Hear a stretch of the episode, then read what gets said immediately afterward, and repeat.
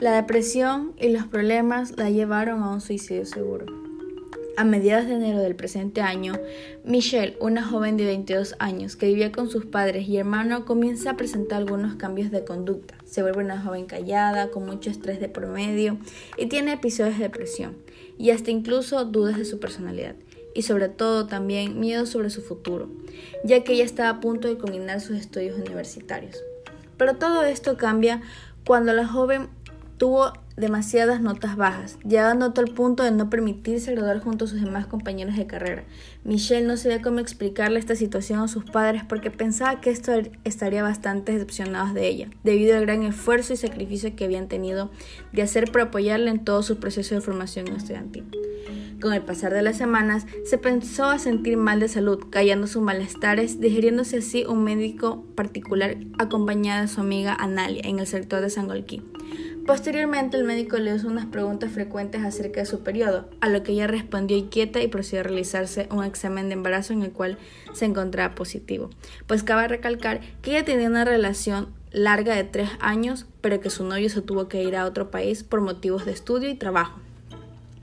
En ese momento, cuando se enteraron que estaba embarazada, el mundo se derrumbó, llevándola a tomar una de las peores decisiones que ninguna persona, por más problemas o situaciones que esté pasando, debería hacerlo, el suicidio. Pero ¿cómo planearía su propio suicidio esa noche fría y sin piedad? Pues al día siguiente se encontraba sola en casa, entonces decidió escribir una carta a su madre en la que le pedía perdón por lo que estaba a punto de hacer. Y además alegaba que no sufriera, únicamente quería que su familia siga con el curso de su vida. La joven subió a la terraza, procedió a abrir una pequeña bodega y finalmente acabó con su vida. Arcándose su madre la encontró dormida, liada en una soga, parecía un ángel. Desesperaba, gritaba sin encontrar consuelo alguno. Sus padres y su hermano estaban destrozados, no entendían lo que estaba pasando. Recalcaban el nombre de Dios en busca de piedad para su dolor. Posteriormente, después del entierro, Michael y sus padres y hermanos se dirigieron a la casa con un silencio que los consumió, pues ellos también recién se enteraban que estaban esperando a un nieto y a un sobrino. Con el paso de los días, su madre intentaba encontrar las respuestas que le llevarían a entender el acto de su niña Michelle, como ella la llamaba. Se recargó de fuerzas y con mucho valor entró a su habitación y observó su celular, sin obtener resultado alguno, ya que seguramente Michelle antes del suicidio lo desapareció. Ciertamente notó que no comía bien, pasaba aislada en su habitación, su carácter permanecía de muy mal humor. Además no arreglaba su habitación y esta en muchas ocasiones miró al espejo y con cierto tipo de desprecio hacia ella misma. En ese momento, aquella madre supo que su hija lamentablemente no estaba en las mejores condiciones emocionales y que posiblemente si ella se hubiese dado cuenta mucho más antes, la historia hubiese sido otra. Sin embargo, no buscó culpables, ya que muchas veces el destino es así nos llega la hora de estar junto a Dios. Michelle realizó una última misa en nombre de su amada hija eh, y su nieto dándole así una fina muerte inesperada. La realidad es que ningún tipo de padre está preparado para la muerte de un hijo, como el viejo refrán popular que dice, prefiero morir yo antes que mis hijos. Pero bueno, este es el caso de alguien que no sabía cómo expresarse y nunca pudo ser escuchado.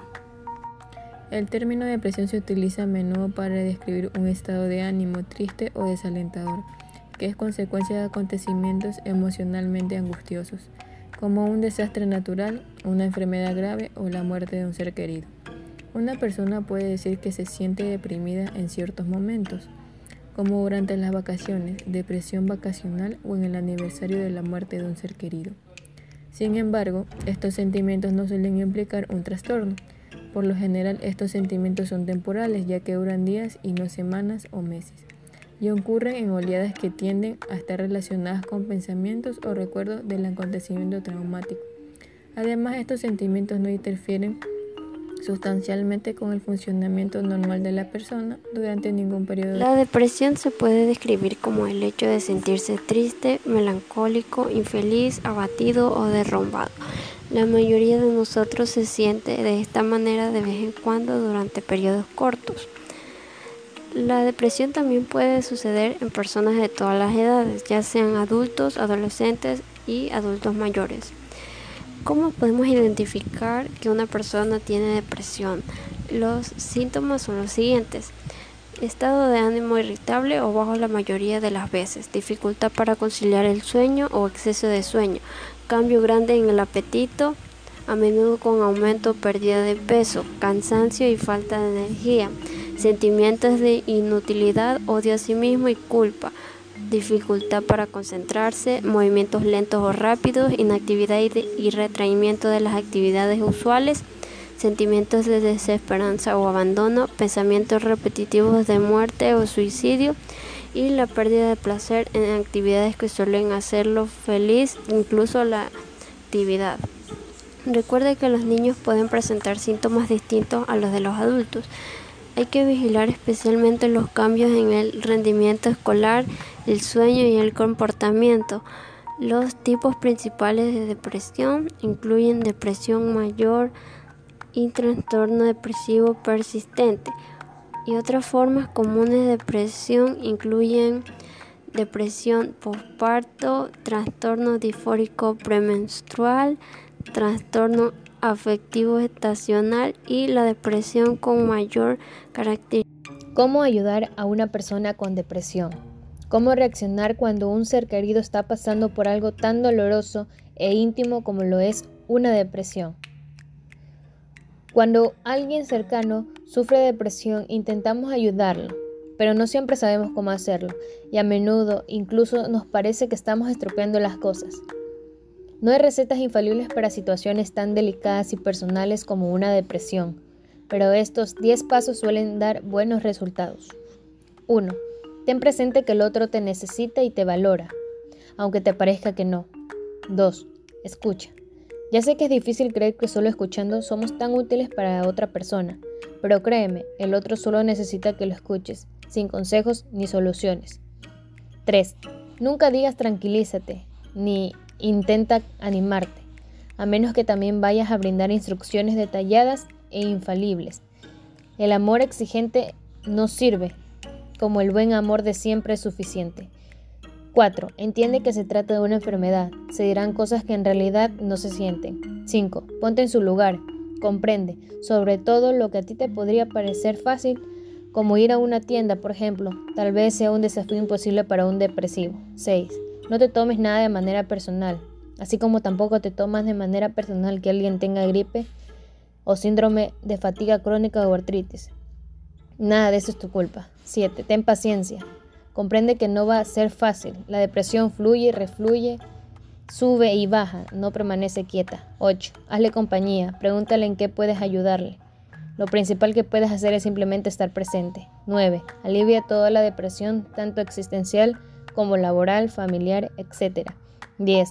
Trata de evitar que el depresivo se sienta más anormal. Recuerda que no existe una normalidad estándar. Lo normal es el suicidio es un problema complejo y muy personal e individual. Desde mi punto de vista no hay un motivo exacto por el cual las personas se suicidan. Cada persona tiene su personalidad, sus valores, sus pensamientos y emociones. Y es importante destacar la educación que recibimos desde que nacemos en nuestra unidad familiar. No todos los que tienen una depresión profunda tienen ideas o planes de suicidio ni todos los que tienen un ambiente familiar desestructurado, ni los que no saben cómo gestionar sus emociones pierden el sentido vital. Es importante destacar que comunicar los problemas personales es el único método más efectivo que hay para la prevención del acto suicida. Ya sea quien comunica, está buscando ayuda y por el hecho de expresarse o desahogarse tiene un efecto positivo. Y quiere decir que comienza a ser consciente de que tiene un problema del cual quiere huir. A veces son nuestros pensamientos en silencio los que acaban con nosotros mismos. Y quizás muchas de las veces por pensamientos equivocados o distorsionados, la conciencia y la prevención de esta problemática social es el único método para que el suicidio deje de ser un tema tabú y a la vez un tema estigmatizado por la sociedad que se hable con normalidad. Es un tema tabú que el instinto más fuerte de los seres humanos es el de la supervivencia y el suicida va contra él. Por eso se estigmatiza y silencia sin razón suficiente. El estigma del suicidio es tan poderoso porque cuando una persona se suicida rompe en cierta manera con una regla escrita, la cual dice no eres libre de dejar la sociedad cuando tú quieras. Por tanto, los supervivientes, es decir, familiares y allegados, llegan a sufrir mucho, eh, mucho estas consecuencias y se sienten culpables. La única manera para evitar el suicidio